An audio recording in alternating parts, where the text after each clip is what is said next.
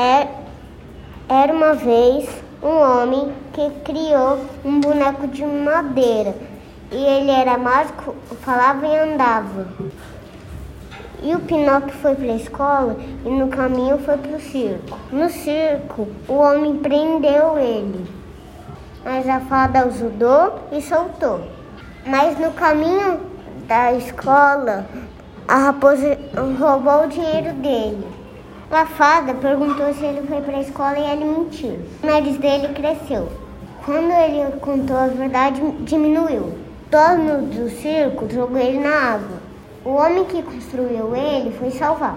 Mas o peixe engoliu os dois e a fada jogou feitiço para salvar ele e transformou o Pinóquio em menino.